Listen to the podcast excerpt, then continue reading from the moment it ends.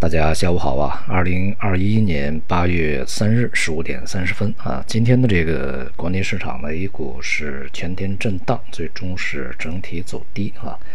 这里面的一些这个热门板块啊，在今天的像以这个稀土和锂啊为代表的，像什么稀有金属、半导体、工业金属啊和这个钢铁和一些新材料啊这些板块呢，在今天大跌。那么这些板块呢，大多数也是我们在。前期啊，提示呢，这个一方面是止盈，一方面不用再去追高的一些行业板块啊。毕竟在前期呢，它的这个涨幅已经相当充分啊。而这个像呃一些生物制药啊啊医疗相关的这个板块呢，在今天是这个有所上涨，因为新冠疫情在这个反复啊。不过呢，今天上涨的板块大多数属于一个反弹的范畴啊，尤其与旅游这个板块啊。呃，最为典型一些啊。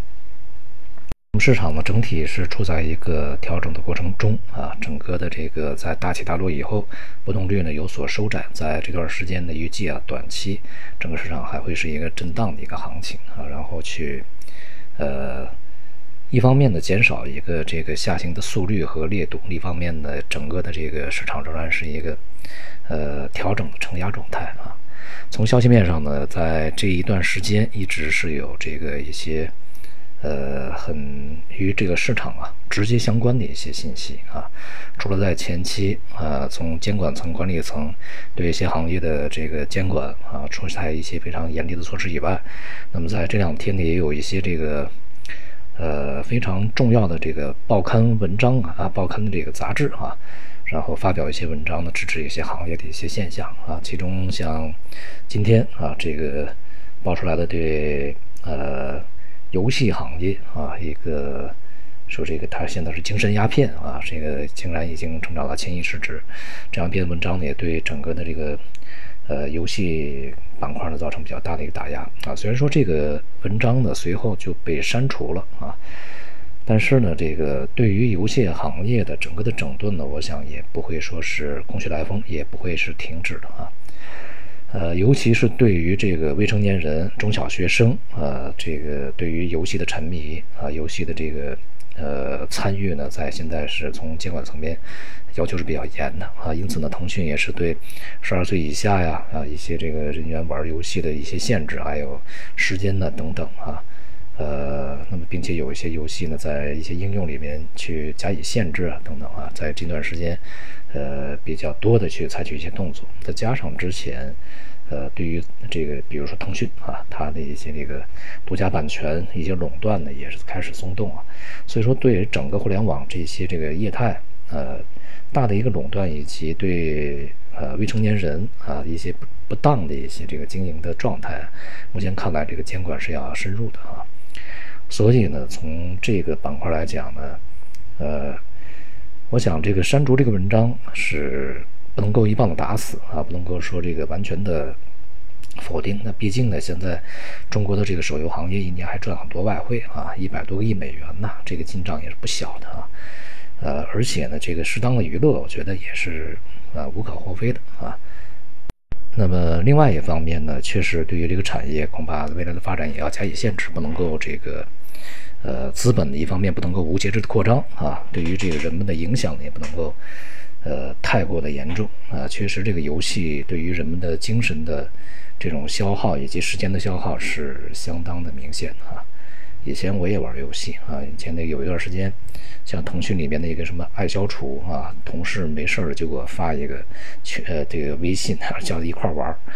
有的时候玩呢也就非常简单的一个游戏呢，也是不知不觉就会耗费一两个小时啊，就这个东西确实是比较消磨人的啊，不是特别好的一个东西。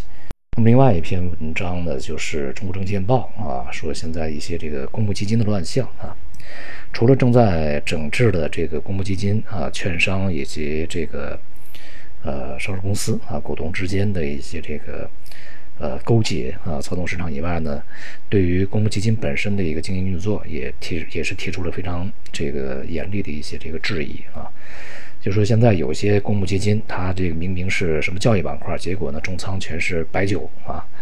明明是这个。呃，互联网结果是扎堆新能源啊，就它这个持仓和它的主题完全不匹配啊，完全是对不上的。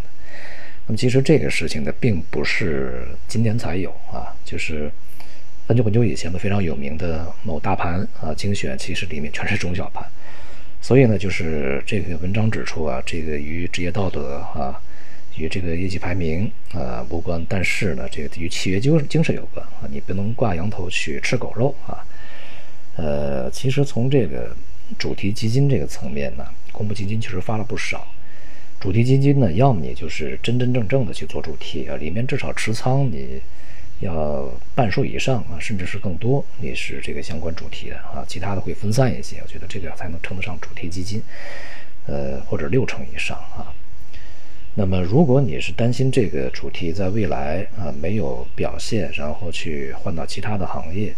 呃，追求自己的业绩，当然你管理费啊、绩效什么的排名啊，都都是通过这个方面来的，那么。呃，那你就不要去搞主题基金啊，就搞一个非常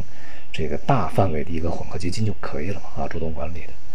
其实这种主题基金呢，更适合去做 ETF 啊，呃，这样的话呢，就给这个投资者自己来去选择啊，大家愿意配哪个呢，就配哪个，配得起来很方便，这会更好啊，比这个主动管理的主题基金呢更加的这个呃，应该说更加有市场啊。而主动管理的这个主题基金，确确实实给自己的一个限制啊，这个限制呢，就是这个行业板块在这个主题啊，在这段时间没有表现的时候啊，那么或者说这整个行业受到影响的时候，那它的业绩就非常差，和整个大盘就相去甚远，那当然就会影响业绩啊。我想这个，所以主题基金是不是以后也也会发生一些改变啊？在当下，呃，这样的一个这个。呃，批评出来恐怕也不是这个没有啊，没有任何这个指向，或者是没有任何结果啊。石头扔出来总会溅起水花的啊。如果是这样的话，那么这些基金恐怕也会去调仓，或者是修改自己的一个投资范围啊。那么总的来说呢，这段时间我们感触非常深的是，这个无论是从整个经济的结构，呃，尤其是金融这个体系它的一个结构方面。还是从它的整个的运行层面，呃，相关的这个管理监监督啊，这个都是越来的指向越来越明确啊，而且是越来越严格，并且呢，这个呃可以看到呢，确实是直击痛处的啊，直击要害的。那么这是一个从经济整个一盘棋啊，以及这个行业发展啊，国家的一些经这个资本市场运作啊，未来的一些行业方向的一个呃。不是一个小动作啊，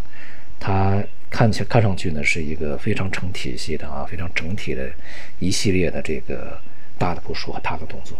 所以呢，对未来的这个经济也好，金融市场也好，影响都会比较大啊。那么我们呢，恐怕在这段时间，